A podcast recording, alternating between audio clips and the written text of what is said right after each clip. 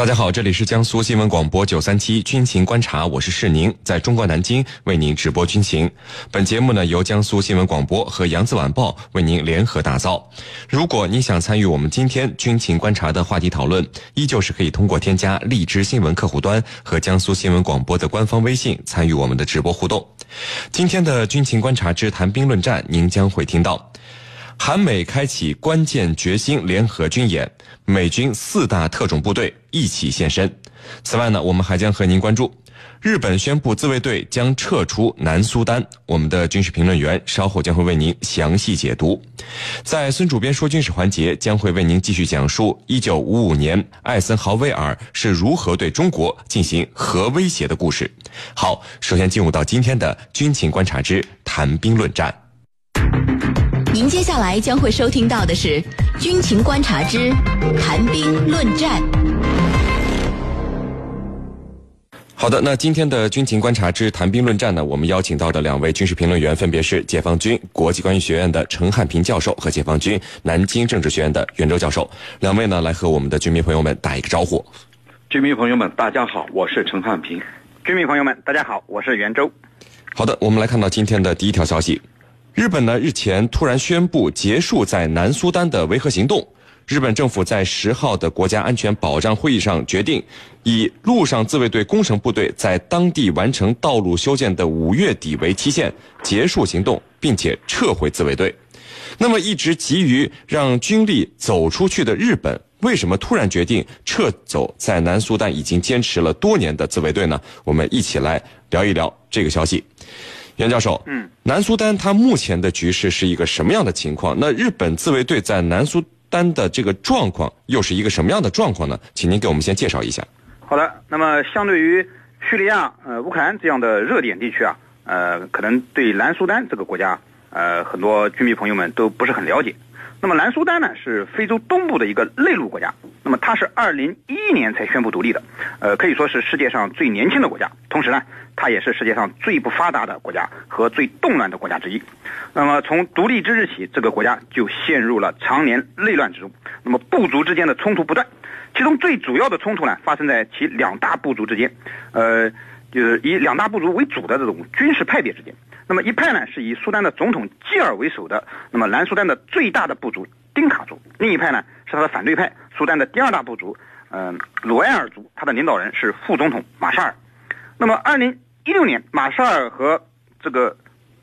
和这个基尔呢，曾经在他的首都朱巴达成了停火协议，但是由于两派之间恩怨甚深呐，所以这个停火协议从来也没有得到过严格的遵守过。相反呢，两派之间的武装冲突愈演愈烈。那么苏丹的局势现在可以说是十分危急的和十分复杂的。那么日本目前在南苏丹的维和部队呢，实际上是二零一一年十一月就被派遣到南苏丹执行维和任务的。那么按照规定呢，时限是五年，现在刚好到了时间。那么这五年里，按照安倍的说法，日本自卫队在南苏丹修路修了两百一十公里，平整土地五十万平方米。呃，但是联合国赋予日本自卫队呃在南苏丹的维和任务是什么呢？主要是在南苏丹呃保护维和人员的安全。呃，但是一直以来啊，我们都一直呃有各国维和人员在南苏丹受伤或者牺牲的消息。那么可见啊，呃，日本自卫队呃可能更擅长于修路和平整土地。那么现在路也修好了，土地也平整了不少，所以保护这个维和人员的任务呢，呃，可能不适合日本自卫队干，所以呃要撤退了，是令。好的，那程教授，这个去年您看日本新安保法有一个驰援护卫的任务，呃，已经通过了，哎，而且开始落实了，就是自卫队，呃，可以以警告为目的开枪射击。那么日本多年来也是一直寻找各种途径啊，让他的军事部署走出去，部署到海外去。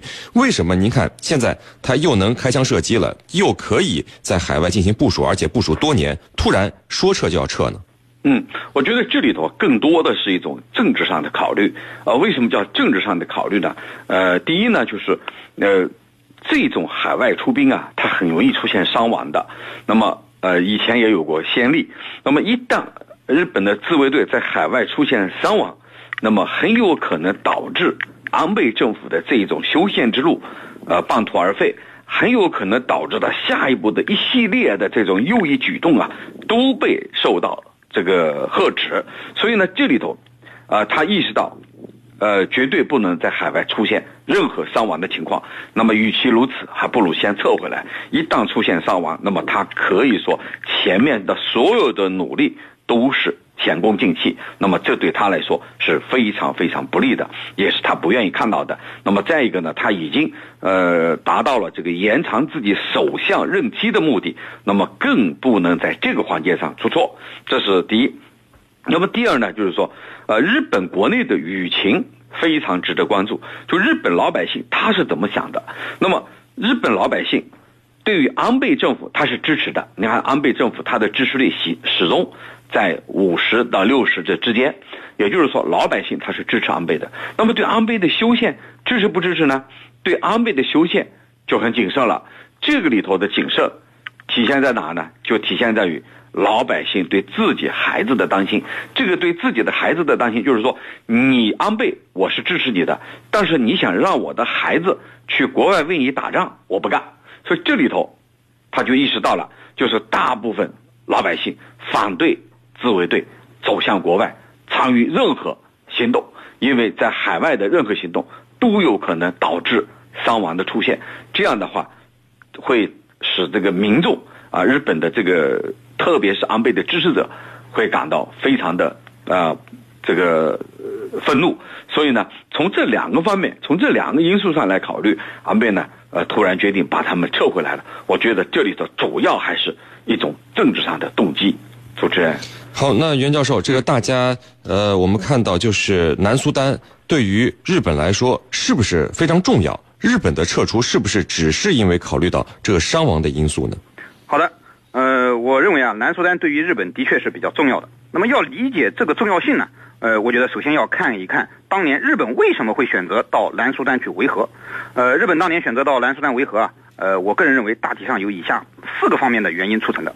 第一呢，是借船出海，实质性的突破和平宪法。那么按照日本和平宪法的规定，日本的自卫队是不能在海外进行部署和使用武力的。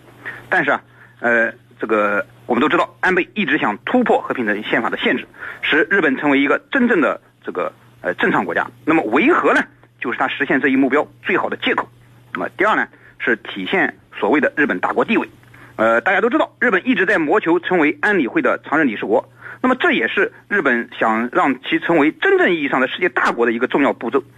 而既然是大国，就要更多的承担世界性的义务。那么。去南苏丹维和，就是体现日本尽到所谓大国义务的一个最佳的场合。第三呢，是垂涎南苏丹的资源。那么南苏丹盛产石油，日本对石油的进口呢又是极度的依赖。为了能在南苏丹的这个石油资源上能分上一杯羹，显然参与维和是一个很好的选择。第四呢，讨好美国。实际上，南苏丹问题之所以会产生，它的始作俑者就是美国。如果没有美国当年的介入和干预和支持，那么南苏丹是不可能独立的，可以说美国是一手制造了苏丹的内乱，并造成了苏丹的分裂。但是呢，在南苏丹独立之后陷入内乱之时，这个呃美国却将这个烫手的山芋啊弃之不顾，因此国际社会对美国这个做法呢也颇有微词。而日本派遣维和部队进入南苏丹，那么显然是这个向美国啊展示美日一同战斗的这种姿态。是来替美国擦屁股的，那么让美国呢能够更加重视日本。所以从以上四个原因来看，我们不难看出，日本派兵到南苏丹维和，那么他是夹带了不少私货的，并不是像他宣称的那样是来维护世界和平的。那么现在之所以要撤出，那么怕死是一个很主要的原因。那么南苏丹的确太乱了，日本自卫队死不起人。对于这一点呢，刚才陈教授做了非常详细的分析。那么日本社会呢？其实也并不支持这个呃自卫队参与维和。如果自卫队再死一两个人，安倍的支持率肯定会直线下降。而一心想在这个日本首相这个位置上待下去的安倍，那么才不肯冒这个险呢。是的。好，我们看到就是程教授啊，嗯，作为日本，你看千方百计的想进行海外军事部署的一个实际情况，我们来分析的话，从南苏丹撤出以后，那日本接下来的海外军事部署还会有哪几个方向可能去做呢？还是会就此偃旗息鼓呢？您怎么看？呃，我觉得啊，这个呃，目前它的维和呢，它是打着维和的旗号。对海外实施的这种用兵的第一步。那么他一直在谋求对进行这种某种形式的自我松绑。所谓的自我松绑，我觉得就是要逐步逐步允许允许他在海外的这种军事行动。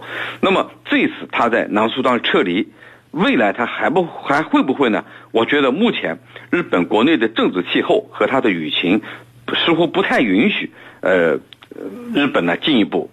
这个向海外派兵，那么未来会不会？我觉得这个里头依然不能排除。